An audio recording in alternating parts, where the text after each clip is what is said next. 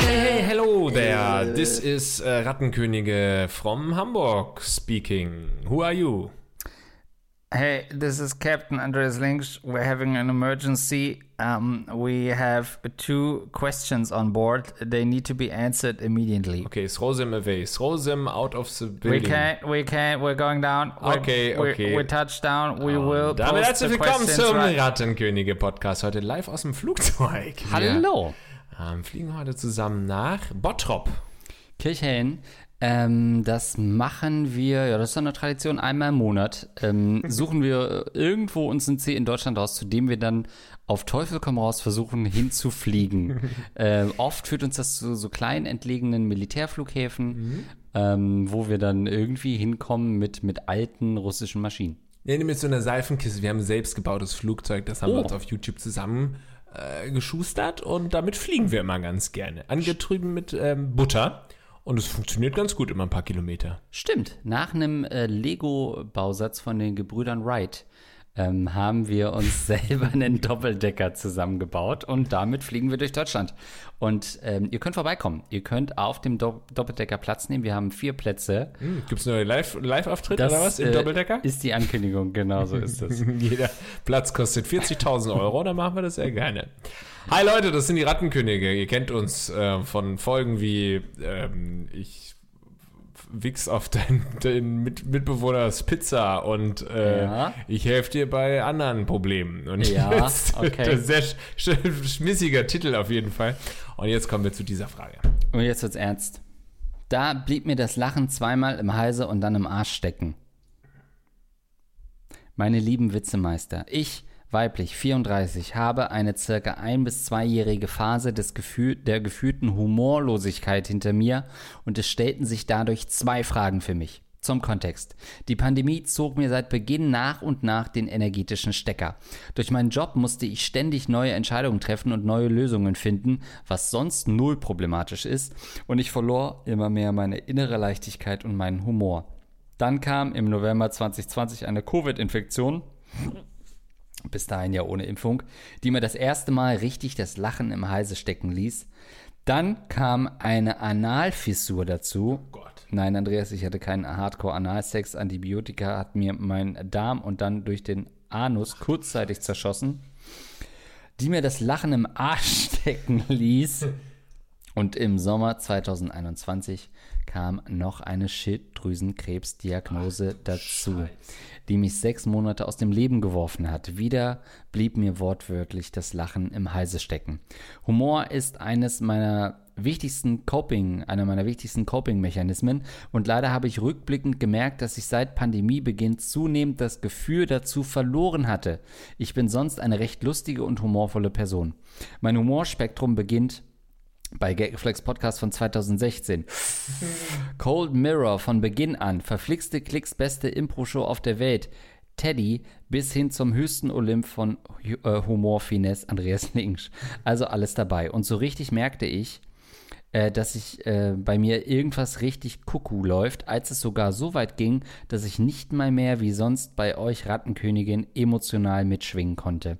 Ich habe euch anderthalb Jahre nicht hören können, da ich nicht mehr mitlachen konnte. Schlimmste Zeit meines Lebens, euch so lange nicht hören zu können. Heute geht es mir zum Glück wieder besser und ich habe alles von euch nachgeholt, daher merke ich den Unterschied so enorm und es stellten sich diese beiden Fragen für mich. Erstens, was meint ihr, wie und wodurch Humor entsteht und sich entwickelt? Wie kann man den einfach so verlieren? Ihr seid, glaube ich, ein Haufen von humorvollen Menschen bei euch auf der Arbeit, aber so sieht ja nicht der Durchschnitt unserer Gesellschaft aus, leider. Ich frage mich oft, wieso sich bei man manchen Menschen kein Humorverständnis sowie Humorfähigkeit entwickelt und wie man nicht über Pipi und Kacke Humor lachen kann. Was meint ihr, wodurch und durch wen sich euer Humor und auch Schlagfertigkeit entwickelt hat? Zweitens, die Art eurer äh, Entertainment-Arbeit hat ja viel mit Humor und Schlagfertigkeit zu tun und ihr hattet sicher auch so Phasen, in denen ihr es nicht mehr geführt habt oder nur sehr schwer und mit Anstrengung entertainen konntet. Wie geht, gingt ihr damit um? Eidaus, du.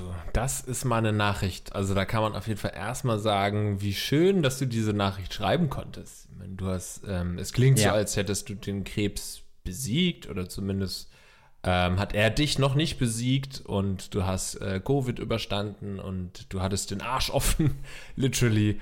Und trotzdem äh, kannst du hier tatsächlich ähm, diese Nachricht schreiben. Deswegen bin, da bin ich schon mal sehr dankbar für und das freut mich schon total. Ähm, du bist ja auf jeden Fall so vom Humorlevel offensichtlich auch ähm, bei uns und so. Also wir haben ja wahrscheinlich auch einen ähnlichen Humor. Wenn du uns gut findest, was wir so machen, ähm, dann äh, schätze ich mal, dass wir ungefähr auch den gleichen Humor haben. Und bei mir ist es eben auch so, dass ich einen sehr schwarzen, dunklen Humor habe, auch eben, weil ich ja auch viel Shit, ja, ist nicht super viel Shit, aber schon auch doch, ich habe schon viel Shit im Leben auch durchgemacht und es hat mir auch immer geholfen, da in gewisser Weise drüber zu lachen oder in Situationen, wo es eigentlich nichts zu lachen gab, dann doch irgendwie zu lachen, wie du sagst, Coping-Mechanismus, also irgendwie damit klarzukommen, was gerade passiert ist.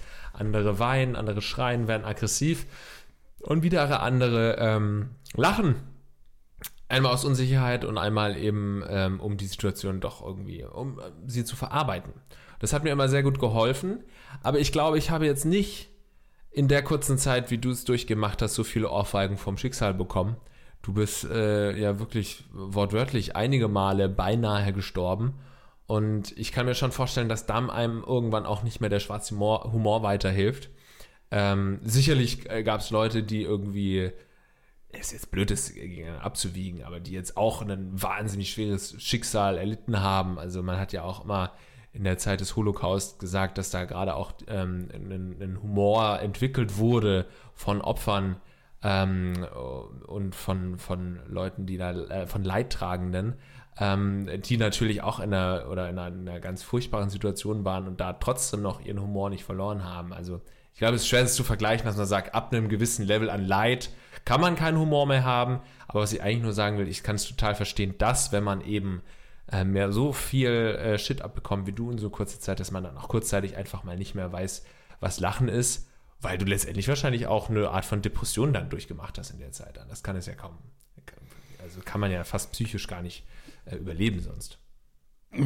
Ja. Äh, nicht sonst, sondern an, also ohne eine Depression ist es sehr schwer. Also es ist sehr schwer, in der Zeit keine Depression zu bekommen oder depressives Verhalten an den Tag zu legen. Das mhm. Ja, sehr, sehr viel zu entpacken ähm, in dieser Frage. Ähm, ja, also ich würde noch mal kurz ein, ein äh, Stück zurückspringen, weil wir das auch schon ein paar Mal hatten, ist, ähm, dass du so meinst, wir sind ein Haufen voller Arbeitskollegen, wo irgendwie super viel Humor herrscht und die Diskussion hatten wir vorhin sogar, glaube ich, oder war es im Podcast, keine Ahnung, dass ich so dachte, heute war halt wieder so ein Tag, wo sehr, sehr viele Leute auch, Redakteure in, im Büro waren. Und da gibt halt kaum, gibt es mal drei Sätze am Stück, die komplett ernst gemeint sind. Da wird ständig eigentlich rumgeblödelt oder ein, ein Satz ironisch gesagt. Äh, und dann wird zwischendurch mal wieder zwei Sätze Arbeit besprochen, aber auch das eigentlich auf dem Gag-Level. Und alles ist irgendwie Gag, Gag, Gag, Gag, Gag. Aber dann äh, an sich ist es eine richtig schöne Arbeitsatmosphäre. Und das ist, muss man sich immer vergegenwärtigen, dass das eben nicht ähm, der, der Normalzustand ist. Ich glaube, das merkt man immer, wenn man halt mit anderen Leuten redet in anderen Arbeitsumfeldern, wo eher Stress und äh, äh, vielleicht auch Mobbing und andere Sachen irgendwie eine Rolle spielen und man richtig ungern zur Arbeit kommt und so weiter. Und das ist bei uns natürlich nicht, nicht, dass man keinen Stress hat oder so, aber zumindest ist es ein ganz anderer Umgang irgendwie. Ähm, und das ist nicht selbstverständlich. Das führt bei mir sogar immer dazu, ganz doof gesagt, dass ich kaum irgendwie Podcasts höre, in denen irgendwie Comedy Teil ist, weil ich immer denke, ich habe so viel Geblödel schon im normalen Umfeld und im Arbeitsumfeld, dass ich nicht noch auf dem Nachhauseweg noch gemischtes Hack zwei Stunden hören will. Nicht, weil ich es vielleicht gar nicht witzig finden würde, aber ich denke, boah, nee, jetzt will ich lieber mal das nutzen für Wissen. Und das ist gar nicht mein Ausgleich vom stressigen äh, Arbeitsumfeld, weil man auf Arbeit irgendwie fast genug lacht. Und das ist natürlich ein äh, unglaublicher Luxus, ähm, den man hat.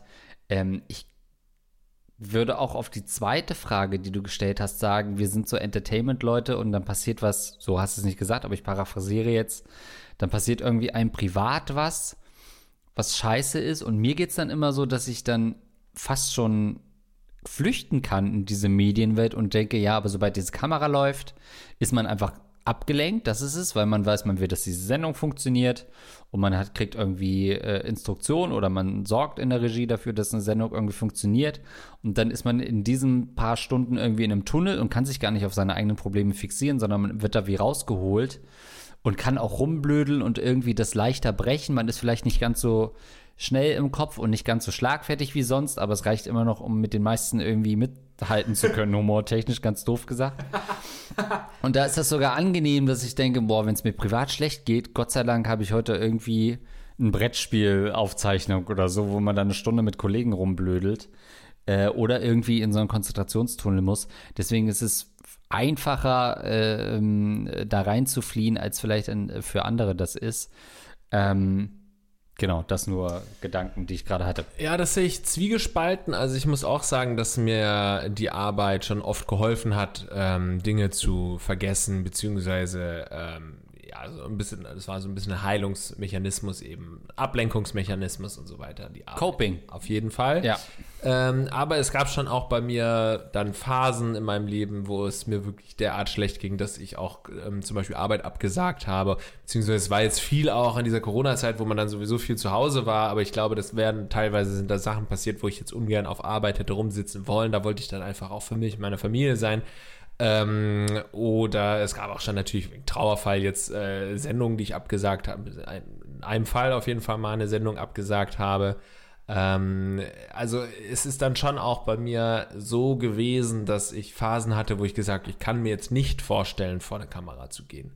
Ähm, vielleicht noch in, ins Büro, ja, um sich ein bisschen abzulenken und so, aber eine, vor eine Kamera zu gehen.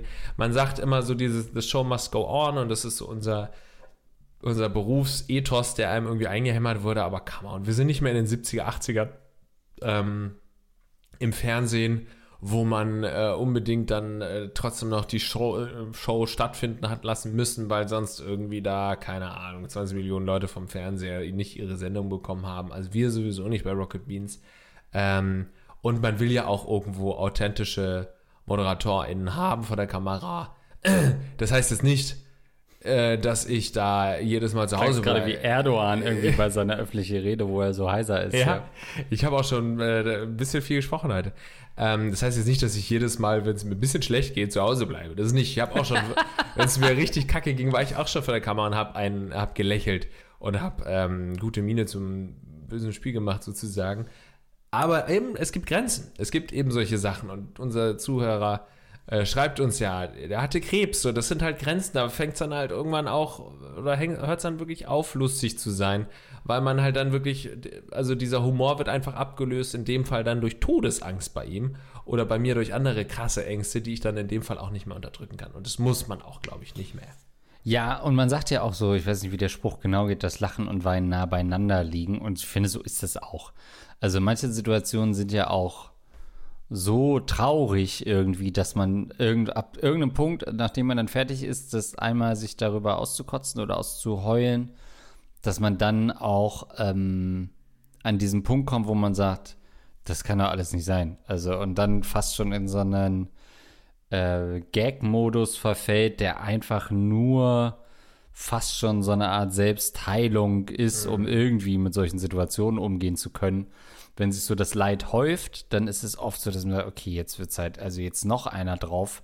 Und dann entweder fällt man komplett in sich zusammen oder man kippt das und sagt, okay, das kann ja jetzt nicht, also was kommt als nächstes? So diese mhm. Gag-Ebene. Ähm, ähm, das hängt aber echt auch von, wie du halt sagst, von der Situation ab. Und es ist jetzt auch leicht zu reden, weil wir natürlich ähm, jetzt nicht ihre Probleme an der Stelle haben. Aber ich glaube, auf der anderen Seite, das, was sie beschreibt, nämlich den Humor. sorry, ich habe die ganze Zeit äh, von er, ihm gesprochen. Sorry, oh, okay. tut mir leid. Habe ich natürlich mal wieder nicht aufgepasst. Tut mir leid. Ähm, und äh, dass sie quasi den Humor komplett verliert, das finde ich, äh, glaube ich, hast du sogar ähm, medizinisch einfach komplett richtig analysiert, dass sie wahrscheinlich einfach wirklich klassische Depression hatte und das gar nicht so ein sehr also so Humor verlieren war, sondern wirklich einfach ihre der Art ihres ihres Körpers oder ihres Geistes damit irgendwie umzugehen mit diesem gehäuften Leid. Ähm, Zumindest Ansätze einer Depression. Ne? Ja. Ähm, von daher, was ich auch ganz spannend fand, diesen Aspekt von, wie entwickelt sich eigentlich Humor, weil ich mich das oft auch gefragt habe Ich finde, ähm, aus meinem Umgang mit Kleinkindern, was eine extra Episode sein könnte, der aber, keine Angst, ähm, normal sozial geduldet war, ähm, habe ich so ein bisschen gemerkt, dass ich da immer versucht habe, ähm, ihr so Humor aufzuzeigen, ohne dass sie das schon versteht, aber dass man irgendwie zum Beispiel auf, also irgendwann gab es dann den Punkt, wenn man, wenn man immer mit diesem Kind rumgearbeitet hat, dass dann irgendwie gesagt hat, nee, das meinst du doch nicht so, oder dass sie schon gecheckt hat, das ist doch jetzt wieder Quatsch, was du sagst, und damit so diese Ebene auch gemacht, ah, okay, da ist jemand, der erzählt Blödsinn und das ist aber auch okay, dass man mal Blödsinn erzählen kann. Und der meint das nicht so und quasi eigentlich so ein erstes Ironieverständnis geschaffen habe. Ähm, weil das wäre das Schlimmste irgendwie, wenn man so Leute in seinem Umfeld hat, die humorlos sind, die werden alle eigentlich nacheinander aussortiert. Das kann nicht lange bestehen in einem Freundeskreis. Und ich glaube schon, dass das einfach auch ein Stück weit von Eltern vorgelebt wird. Wenn die miteinander rumblödeln, sich zum Lachen bringen oder irgendwie äh, Papa was sagt und das Kind oder Mama rollt mit den Augen und das Kind checkt aber, ach, Papa, mhm. der meint es aber jetzt auch nicht ernst und auch nicht böse, sondern das ist irgendwie ein Witz. Das muss, glaube ich, schon in Kindesaltern äh, geschärft werden und gehört aus meiner Sicht zu den obersten Pflichten von Eltern, ihnen sofort ähm, zu signalisieren, dass nichts von dem, was man sagt, ernst gemeint ist und alles gelogen ist, was die Eltern so sagen. Ja, das ist auf jeden Fall nochmal eine Sache, die man durch Studien sicherlich nochmal cooler belegen könnte, aber ich glaube, das Humor fängt auch schon, ich, ich kann das beobachten auch an einem Säugling, ähm, den ich in den letzten Jahren ganz gut beobachten konnte. Also habe ich schon einige Studien zu machen können, theoretisch, im Säugling, mit dem ich zusammenarbeite. Und ähm, das ist wirklich total faszinierend, wie Humor da schon ganz ja. früh entsteht. Also schon durch keine Ahnung, vielleicht, dass man mal über einen Pups lacht oder so. Das sind natürlich auch der Grund, warum die Kinder äh, Pupsgeräusch lustig finden, weil ich glaube, das ist das erste oder eine der ersten Sachen, wo Kinder checken, ah, oh, die Eltern lachen, wenn ich pupse, also ist Pupsen lustig. So, ich glaube, Lachen ist ja immer verbunden dann mit Humor und so, das ist das allererste. Natürlich traurig, wenn der Humor sich nicht mehr weiterentwickelt und das Pups-Geräusch die einzigen Humordings bleiben. Aber ich finde es super spannend zu sehen, dass es schon eigentlich in den ersten Lebensmonaten ähm, sich so eine Art von Humor entwickelt. Ähm, aber das wollte sicherlich. Aber finde ich einen spannenden ähm, Punkt von dir, ja, dass du sagst. konkret dass, gefragt. Ähm, ja, ja, ich denke, bei ihr ging es jetzt eher nicht um Kleinkind an der Was um meint Babyalter. Ihr, wie und wodurch Humor entsteht und sich entwickelt? Oh, gut, dann meinte sie genau das, was du beantwortet hast. Ähm, aber woran ich jetzt eher denke, wären natürlich die nächsten Schritte irgendwie. Mhm. Ähm, ich glaube auch so, mein Humor war, natürlich hat er sich nicht wahnsinnig geändert, aber er hat sich zumindest handwerklich äh, in eine andere Richtung bewegt. Also, dass ich handwerklich auch andere Witze lustiger finde als früher. Früher, ich war schon immer so ein ironischer, sarkastisch, das war schon immer mein Humor und schwarzer Humor auch sowieso schon immer. Böse, böser Humor, das ist übrigens bei dir sowieso auch, wenn es mir schlecht ging, bin ich immer zu Andreas gegangen, habe über die schlimmsten Sachen gesprochen und als zweites kam auf jeden Fall, oder nee, nicht als zweites, erstmal hat man ernst drüber gesprochen, aber irgendwann kamen dann halt die Gags und dann habe ich auch mitgemacht und so und dann so jemanden brauche ich halt zum Beispiel, dass man dann auch über solche Sachen Witze macht. Und das kann halt nicht jeder. Ne? Also da macht halt nicht jeder gerne Witze drüber, kann ich auch total verstehen, aber mir hilft da das. Da braucht man schon so einen pietätlosen Menschen ja, genau. im Umfeld. Ja, ja. So einen völlig empathielosen. Oh Gott, ja. Nein, Quatsch, das ist ja genau das Gegenteil, würde ich fast schon behaupten. Ähm, aber jetzt habe ich mich ein bisschen verheddert. verheddert. Ähm, später hat man natürlich nochmal andere Prägungen gehabt, sag ich mal. Wie gesagt, früher sowieso schon immer Ironie, Sarkasmus, schwarzer Humor. Aber dass man jetzt sowas wie so Impro-Humor schätzen lernt, das habe ich dann auch erst, als ich mich wirklich mal aktiv mit Humor als, als Fertigkeit ähm, beschäftigt mhm. hatte, dann irgendwie, als ich angefangen habe, in den Medien zu arbeiten, habe ich mir eben angeschaut, was gibt es denn da für tolle Vorbilder irgendwie in den USA oder so, die besonders lustig sind. Und dann merke ich, ah, guck mal, darüber lache ich. Warum lache ich denn darüber? Warum ist das lustig, dass man so auf einer Metaebene auf einmal anfängt, Humor äh, zu betrachten, was andererseits auch Humor getötet hat, mm, weil ich dadurch ganz weit, schwer ja. noch über irgendwas lachen kann. Ich lache dann so innerlich oder denke mir so, mh, hm, guter, gut geschriebener Gag, wenn ich irgendwie so in einer Komödie oder sowas Du sagst doch immer Bravo. Wenn wir in den Stand-Up-Club gehen, dann sagst du Bravo. Bravo. ja. ja. also sowas denke ich, aber dass ich noch wirklich herzlich lache, kommt sehr selten, sehr selten vor. Es tut mir leid. Ich habe einen Heulkrampf gerade angefangen. Ähm, ähm, da würde mich mal interessieren, noch einen Schritt äh, zurückgehend. Wann, also gab es so einen Moment, wo du über dich selber äh, quasi ähm, ich lache, also bin ich gedacht hast, frei nach Descartes, den wir nie aussprechen können, ähm, wo du gedacht hast, ich bin Lars Pausen und ich bin witzig. Gab es diesen Moment, äh, wo du, weil irgendwann dachte ich gerade so, in der Schulzeit merkt man ja plötzlich fast zum ersten Mal, in der Kita bestimmt auch, aber niemand erinnert sich, was in der Kita war. Aber in der Schule hat man ja plötzlich so 30 Characters und checkt halt so, da sind einige sind da lustig drunter und andere nicht. Andere lachen höchstens, das, was ja auch Humor ist. Aber die sind nicht so die Aktiven. Hast du da früh schon gemerkt, okay, ich bin einer der Witzigen offensichtlich? Auch naja, so da, dadurch, dass ich schon mein ganzes Leben lang einen gewissen Selbsthass in mir trage, habe ich das so vielleicht nicht, also wahnsinnige Bescheidenheit auch aber in mir habe, habe ich das so vielleicht nie gedacht. Aber es war schon so, gerade in der fünften Klasse ging es dann darum, wer spielt den Till Eulenspiegel bei uns im, im Chor, mhm. im Theater, im, im Unterstufenchor. Und da haben ganz viele gesagt, ja, Lars, der macht doch immer so, der ist immer so lustig, macht irgendwelche Scherze und, und so Streiche und so. Und es war eher fremdbestimmt, dass man dem mir dann zum ersten Mal gesagt hat, lustig. Und auch später äh, dann so meine ganzen Friendzone-Geschichten mit irgendwelchen Mädchen, auf die stand, die immer gesagt haben, du bist so lustig, einer der lustigsten Menschen, aber äh, mehr auch nicht, ne? Also aber das war dann so einen so, kleinen Schwanz. ja, wirklich. Also das war, das war dann so die späteren Momente in der Pubertät, wo mir auch gesagt wurde, ich sei sehr lustig, aber nun wirklich kein Traumpartner. aber guter Punkt. Guter ja. Punkt weil das ja oft zu Humor führt. Entweder du bist gut aussehend oder du hast Humor. Wenn du beides hast, hm, das ist ein Cheat. Ja, gibt's, aber das ist halt, also Frauen, die super gut aussehen und super witzig sind, Traumfrau, aber uh, das ist auch ein bisschen zu viel. Umgedreht auch. Wenn du irgendwie Sportler bist, athletisch bist, ähm, cool bist, dann auch noch witzig, ja, hm. ciao. Also, ähm, nee, ich war sportlich. Okay, und, Thomas Müller. Ähm, witzig und cool und äh, deswegen du kann ich da jetzt nicht Volleyballer und hast deinem Sportlehrer einen runtergeholt in der Dusche. Haben wir auf Band alles. Also ich weiß nicht, was daran so witzig war, aber auch das. Ja, cool war ich nicht, aber sportlich, ja. ähm, also das finde ich ist auch immer noch so ein Ding, wo du denkst, okay, viele, die flüchten sich ja auch aufgrund von Ablehnung in der Pubertät in so eine Humorschiene, mhm. ähm, dass man sagt, okay, das habe ich dann wenigstens, dass ich irgendwie witzig bin, wenn ich auch schon nicht richtig gut aussehend bin.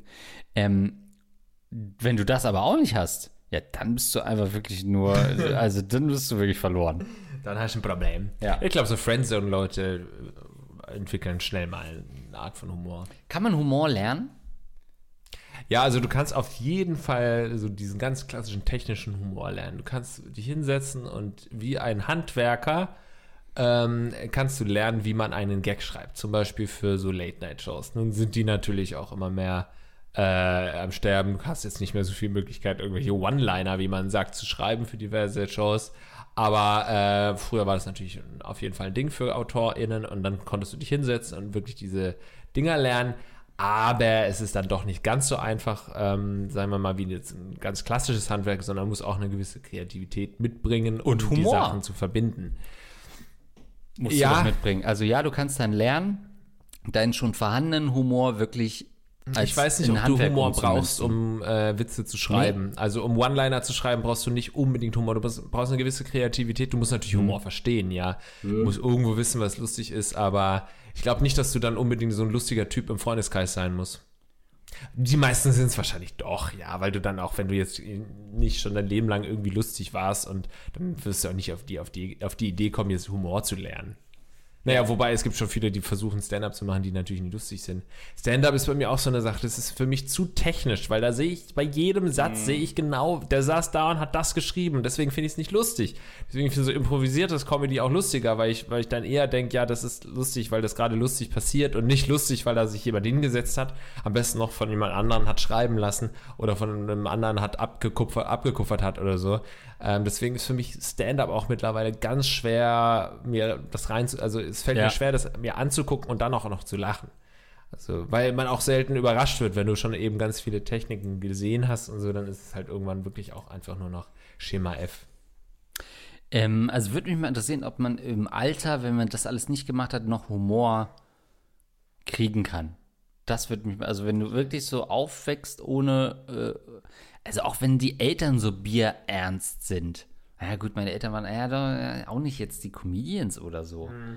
Aber Naja, zumindest aber- Großvater, doch, Vater eigentlich auch schon, Bruder, so die männliche Schiene doch schon. Doch, es gibt schon auch Humor in der Familie, aber wenn du so wirklich so bierernst aufwächst, Dann wird es schwer. Nee, es gibt aber nochmal einen Unterschied, wenn wir über Humor sprechen, von ich bin lustig und ich habe einen guten Humor. Also es gibt ja viele Ja. Leute, die sind von sich aus jetzt nicht wahnsinnig lustig, aber finden halt Sachen genauso lustig, wie ich Sachen lustig finde. Also die gleichen Sachen, die ich lustig finde, finden die auch lustig. Und das heißt, wir haben einen ähnlichen Humor, ohne jetzt den ähnlichen Humor an den Tag zu legen. safe. Ähm, super spannender Punkt. Lach-Yoga gibt es natürlich auch. Lernt man da richtig zu lachen? Mal, kannst du dir vorstellen, dass es, ja gut, ja doch, ja klar. Es kann schon auch zu Ereignissen kommen. Also es gibt ja den Begriff, warte mal, das suchst du vielleicht die ganze Zeit. Es gibt ja den Begriff aus dem Englischen und der ist ja eigentlich, beschreibt das, was du suchst, den Funny Bones. Es gibt ja Funny ah, Bones, Mhm, ja. also lustige Ja. Knochen, sagt man so. Ähm, es gibt Leute, die haben Funny Bones, die sind also irgendwie lustig. Das heißt gar nicht auch unbedingt, dass sie technisch jetzt lustige Gags machen, sondern Ja, das sind einfach das so ich. abstrakt, so schwer zu erklären, warum ist ein Mensch lustig, kann man oft ganz schwer erklären, der ist halt irgendwie lustig. Und dann kann man im Englischen sagen, äh, er hat funny bones. Und ich glaube, das ist das, was, was es vielleicht noch am ehesten beschreibt, was du suchst. Und funny bones kannst du, glaube ich, nicht erlernen. Die hast du halt irgendwie durch deine Sozialisierung mit auf den Weg gelegt bekommen. Gut. Ähm, ja, also äh, vielen, vielen Dank auf jeden Fall für dein, für deine offene Wortmeldung, muss man ja auch mal sagen. Auch das ist, es mag ich so an Rattenkönigin, auch wenn das persönliche Schicksal natürlich krass ist, aber es zeigt immer, und ich äh, habe auch den Namen erkannt, also es ist wirklich jemand, der uns auch schon seit Jahren schreibt, Oh. Ähm, dass hier ja einfach persönliche Schicksale auch dahinter stecken, hinter unseren äh, Hörerinnen und Hörern. Ähm, und finde es immer cool, ist zwar immer auch ein bisschen, ähm, ne, wie, also für uns auch immer herausfordernd, damit umzugehen und das richtig einzuordnen, trotzdem aber ja auch unterhaltsam zu sein. Aber das gehört eben auch dazu, ähm, dass wir eben auch so persönliche Schicksale begleiten über Jahre, fast Ja. schon Jahrzehnte. Jahre. Ja, alles, alles Gute dir auf jeden Fall. Ich hoffe wirklich, dass du ähm, gesund wirst. Und ich glaube, was auch nochmal wichtig ist in so einer Situation, weil du auch gefragt hast, ach Mensch, ich habe euch gar nicht mehr anhören können und so. Und das fand ich irgendwie so scheiße, dass ich euch nicht mal mehr hören konnte. Ich glaube, muss sich auch manchmal so eine Pause eingestehen. Und dass man auch mal sagen kann, nee, ich finde es jetzt gerade einfach nicht lustig. So, die machen sich halt dann auch irgendwie so über Themen Ja. lustig, die will ich auch gar nicht hören. Es sind vielleicht so ein paar Trigger-Momente drin. Ähm, dann hörst du uns einfach nicht. Und wenn es dir irgendwann wieder besser geht, dann hörst du uns. Und dann brauchst du ja auch gar nicht schlecht gehen, dass du uns eine Zeit lang nicht gehört hast. Kannst ja auch alles nachhören nochmal, wie du es ja auch getan hast. Ähm, ich glaube, das ist wichtig, sich auch manchmal einfach zu sagen, nee, ich habe jetzt auch keinen Bock auf Humor. Ja. Das ist auch okay, ich habe jetzt keinen Safe. Bock auf die Scheiße. Und fand es sehr gut von dir, was du gemeint hast, dass man den ganzen Tag rumblödelt und dass man dann abends im Podcast oder so im Dings gar nicht mehr Humor hören will. Ähm, ja, kann ich auch unterschreiben, ja. Hm. Knallharter Themenwechsel, ähm, ein heißes Eisen nach dem anderen. Denn folgendes: Verwendung von jedem das Seine. Hallo, ihr kleinen Kotnascher. Da ihr immer zu nach Nicht-Sex-Fragen bettelt, hier mal etwas anderes. Darf man eurer Meinung nach den Spruch jedem das Seine noch verwenden, ohne ein Nazi-Rassist-Dummkopf zu sein? Einerseits ist diese Redewendung bekanntermaßen im zynistischsten Sinne von den Nazis missbraucht worden. Auf der anderen Seite gab es diese Redewendung schon lang vorher und man könnte auch behaupten, dass man mit dem moralischen Verbot dieser Aussage den Nazis auch knapp 100 Jahre später somit noch Macht gibt.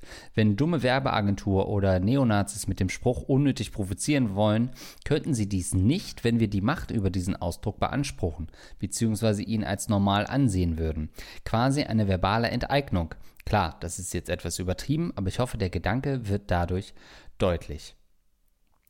Äh, bis die moralischen Barone darauf äh, keine Antwort haben, werde ich den Begriff wie die letzten 24 Jahre natürlich weiterhin nicht verwenden. Viele liebe Grüße und weiter so eine Ratte. Das ist die Bandbreite von Rattenkönige Podcast. Ja, das ist wohl wahr, du. Also, das ist eine diepe, diepe Folge hier auf den, auf den Schlussmetern jetzt nochmal sowas. Ja, gut. Also, ich glaube, dieses konkrete, es gibt ja viele Beispiele ähm, von, von Sätzen, Wörtern und so, die der Nationalsozialismus oder Nationalsozialisten geprägt haben und die deswegen heute mehr oder weniger ein Tabu geworden sind. Und da finde ich, über jeden dieser Begriffe könnte man einzeln diskutieren. Über jeden Begriff könnte man nochmal sagen, ist es sinnvoll, dass man das nicht mehr sagt. Und in diesem Fall, von jedem das seine, ähm, finde ich einfach dieser Spruch, der stand halt über dem KZ, so, der stand da groß Ja. und das war so gehässig in die Gesichter der Opfer. Die mussten das lesen und da- das ist so, was dahinter steckt, so dieser Gedanke, der dahinter steckt, wenn du dir diesen Satz auch anhörst, jedem das Seine. Das war auch schon vor dem Nationalsozialismus. Sicherlich hatte das keinen guten Hintergrund zu sagen, jedem das Seine, was, was dir ge- gerecht schien. Ja. Ähm, also man benutzt es natürlich so ein bisschen salopp jetzt mittlerweile oder Ja. zwischendurch, so im Sinne von, ja, kann ja jeder machen, was er will. Ne? Ja, und auch so ein bisschen, ja, jeder, ja, ja. Ja, doch, so könnte man so, sagen, ja. aber dann sagt es doch so. Dann sagt doch nicht den Satz, der im KZ stand und so einen Hohn und Spott für so viele ähm, unschuldige Opfer war. Ähm, und dieser, dieser komisch ausgedrückte, veraltete Satz, ist ja keiner, den man jetzt groß vermisst. Also man kann es auch einfach anders ausdrücken.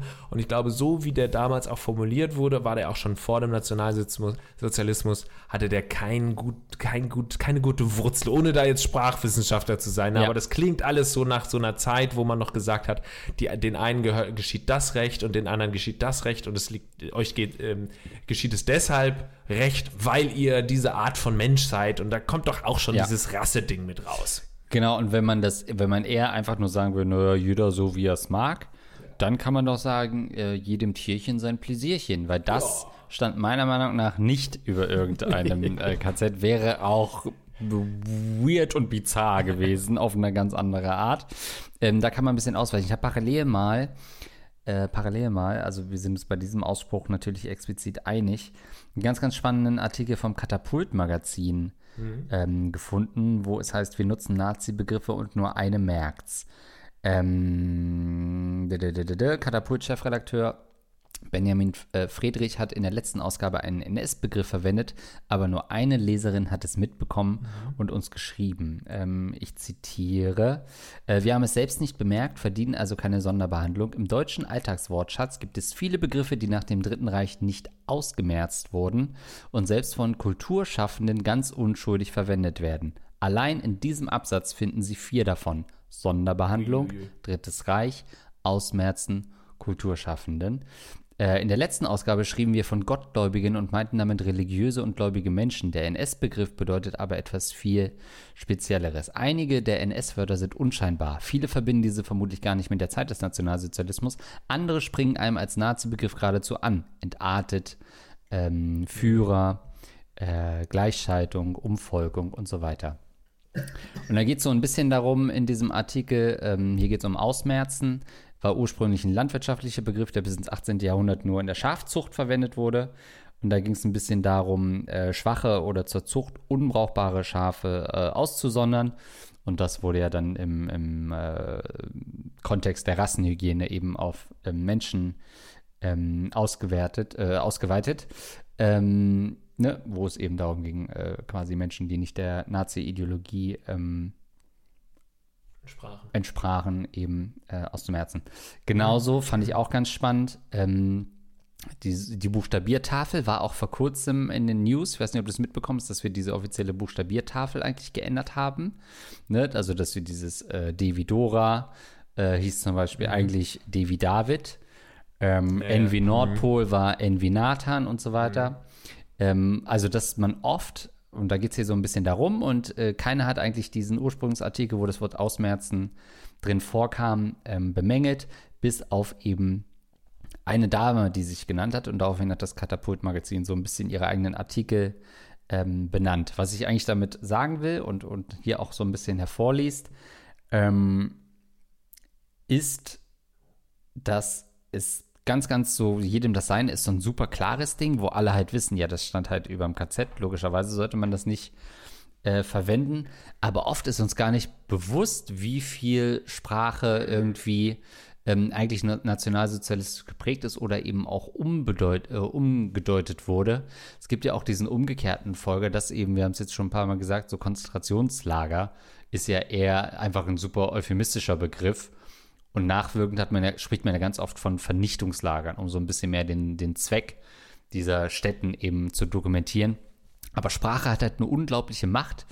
Und oft ist es erst so dass wir wahrscheinlich noch ganz, ganz viele Wörter haben, die auch in der NS-Zeit ähm, geprägt wurden oder umgedeutet wurden, die wir relativ nonchalant verwenden, weil einfach noch nie jemand gecheckt hat, hey, was ist mit diesen, mit diesen ähm, Wörtern überhaupt äh, in Verbindung gebracht? Absolut. Also es gibt ja auch sowas wie asozial. Ähm, und auch so Ja. Sachen, die man auch erst vor ein paar Jahren dann zum ersten Mal gehört hat. Ach so, das, vielleicht sollten wir das nicht mehr besprechen. Deswegen bin ich da ja auch bei dir so. Sprache ist total mächtig. Deswegen lasst uns gerne immer äh, diskutieren. Sollte man jetzt Wörter noch verwenden, sollte man sie nicht mehr verwenden. Ich finde deine ähm, dein Ansatz zu sagen, ja, lass es den, uns nicht den Rechten überlassen, ich finde den durchaus spannend. Ich finde es durchaus diskutabel zu, zu überlegen, in äh, welche Wörter sollte man vielleicht einfach aufgeben und welche Leute, äh, um welche Wörter äh, lohnt es sich zu kämpfen. Ja. Keine Ahnung, wenn jetzt äh, das, der Begriff schön sehr häufig auch im Nationalsozialismus, ich, ist wirklich einfach ein random Beispiel jetzt verwendet wurde, ähm, dann heißt es ja nicht, dass wir schön nicht mehr verwenden können, aber es gibt eben gewisse Sachen, wie eben auch jedem das seine, die derart, das ist ja nicht mehr ein Satz, das ist ja eine Waffe geworden. Das ist ja wirklich eine Waffe, die wir Ja. in der Hand hatten, diesen Satz. Und ähm, diese Waffe können wir einfach in den Schrank legen und weg damit. Ne? Und, und ähm, sollten es behüten, um Leute später auch noch zu sagen, guck mal, das stand auf dem KZ, weil man soll das ja nicht vergessen. Aber das kann ins Museum so, das brauchen wir nicht mehr. Und bei ein paar anderen Sachen gebe ich dir recht, kann man auch überlegen, sollten wir es nicht einfach wieder so häufig verwenden und normalisieren und entnazifizieren sozusagen den Begriff, Ja. dass ähm, er einfach nicht mehr den Nazis gehört.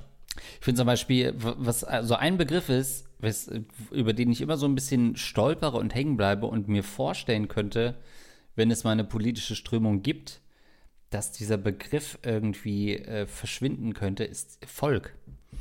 Weil das ja, ne, also hier äh, hieß es ja auch, ne, Umvölkerung und dem deutschen Volke steht ja immer noch im, im äh, Bundestag. Und auch dieser Volk ohne Raum und was ist überhaupt ein Volk und ja eigentlich zu zeigen, die Deutschen sind so das Volk und, und so weiter. Ist auch so ein Begriff, der aber so tief verwurzelt ist, immer noch in der Gesellschaft. Also will gar nicht sagen, dass dieser Begriff Gecancelt äh, gehört. gecancelt gehört oder so, aber ich, das ist immer Voll. so ein Begriff bei uns in Stolper der, ich auch drüber, ja. in, äh, in, der, in der Heimat. Äh, für die Zeitung durfte ich ja schon ein Interview äh, auch mal geben vor ein paar Jahren. Das nannte sich Sommerloch, deswegen wurde ich angefragt. Heißt auch die Volksstimme. Ähm, also das ist so ein Wort, wo ich denke, okay, ja, in der DDR hat das auch nochmal so einen, so einen anderen Kontext gehabt. Aber was so ein Wort ist, wo ich auch denke, hm, das könnte auch mal irgendwie vielleicht nochmal umgedeutet werden. Aber da gibt es so einige Worte, wo man ähm, äh, wo man nicht sicher ist, wie man damit, oder ich zumindest nicht sicher bin, wie man damit eigentlich umgehen soll. Ja, ich glaube, ein ganz schönes Zeichen, äh, beziehungsweise ein Zeichen dafür, dass man vielleicht da jetzt nicht unbedingt das so streng sehen sollte, ist, dass sich nur eine Leserin in dem Fall gemeldet hat bei dem Katapult-Magazin. Ja. Weil ähm, ich glaube, dass häufig solche Sachen deshalb auch nicht mehr ausgesprochen werden sollte, weil sie eben bei gewissen Leuten auch etwas triggern.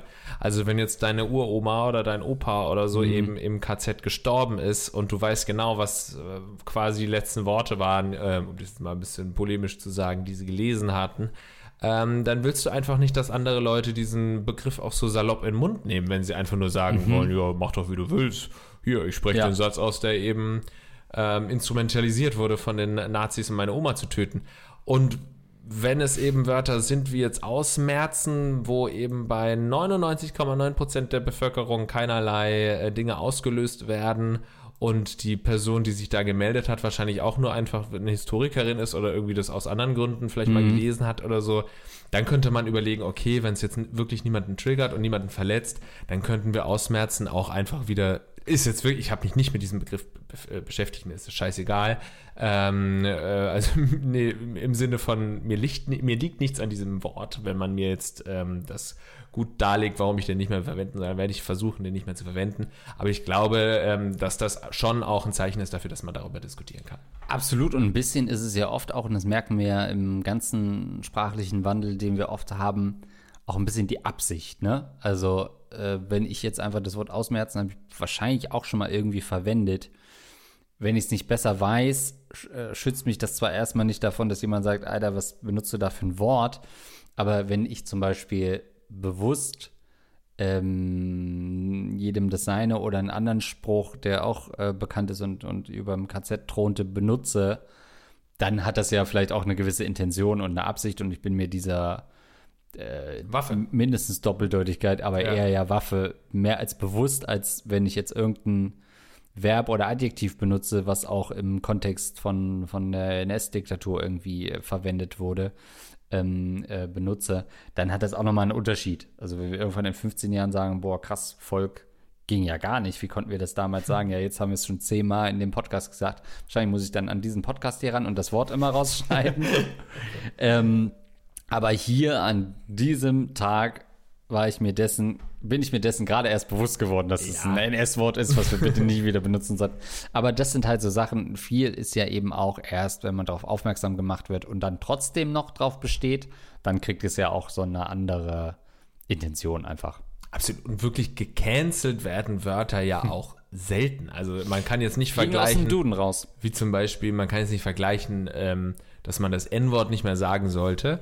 Ähm, das kannst du nicht vergleichen mit, dass wir in zig Jahren das Wort Volk nicht mehr sagen dürfen. Weil wenn man irgendwann mal sagt, das Wort Volk sollte man vielleicht so nicht mehr verwenden, dann hat es andere Gründe, als das bei dem N-Wort der Fall war. Also wie gesagt, deswegen meinte ich vorhin auch, das muss bei jedem Wort ähm, muss eine andere Diskussion zugelassen sein. Ja, und das war ja heute Wow. mal wieder. Das war Ja, mal eine ja. ganz andere Folge von Ja, Rattenkönige. Von wegen Sex-Podcast. Ja. Zeigen wir den Sex-Podcast, wo solche Themen, die wir heute besprochen haben, drankommen. Und wenn doch, wait a minute, dann will ich den aber hören, weil Ich das auch. ist auch spannend, ehrlich gesagt. Ähm, gut, also nächste Mal wieder gerne so etwas wie ähm, Hilfe, mein Hund guckt uns beim Sex zu. Ähm, das sollen wir ihn ausmerzen oder nicht, würde, würde nicht funktionieren. Ähm, ich danke aber erstmal unseren Rattenkönigin Basti Wickler und wer das vorliest, ist ein Basti LOL, die uns mit 25 Euro im Monat unterstützen. Und unsere 10 Euro Unterstützer, heute mal andere Reihenfolge. Vielen Dank an Siri, was ist Dosenkohl, Renate Rüder, Rahm, Sebastian Negativ Nase, Luxen, Kohleliter, Kohleliter, Hans Gock, für Andreas Höch auf zu rauchen, Eduard K., Edmund Denzel, Mo- Dr. Morbus Kobold, Dr. Schmedeli-Lidu, Dr. Dicht, der Rattenfänger von Hameln, das rostige Prinz Albert Piercing, Andi Scheuer Team Deo. Vielen, vielen Dank. Wir freuen uns über eure Unterstützung. Wir haben natürlich auch Merchandise. Checkt das gerne mal aus und äh, findet ihr natürlich alles unter rattenkönige.de. Wir hören uns einfach bei der nächsten Folge wieder. Wir freuen uns auf euch da draußen. Bis dann. Ciao. Tschüss.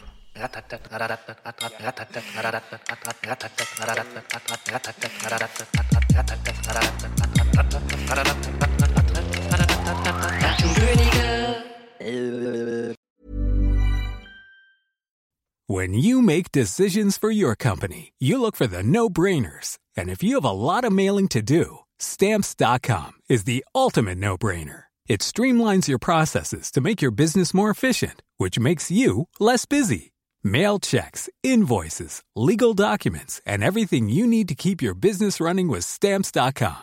Seamlessly connect with every major marketplace and shopping cart. Schedule package pickups and see your cheapest and fastest shipping options from different carriers with rates up to 89% off USPS and UPS rates. And with the stamps.com mobile app, you can take care of mailing and shipping wherever you are. Make the same no-brainer decision as over 1 million other businesses with stamps.com. Sign up with code program for a 4-week trial plus free postage and a free digital scale. No long-term commitments or contracts. That's stamps.com. Code program.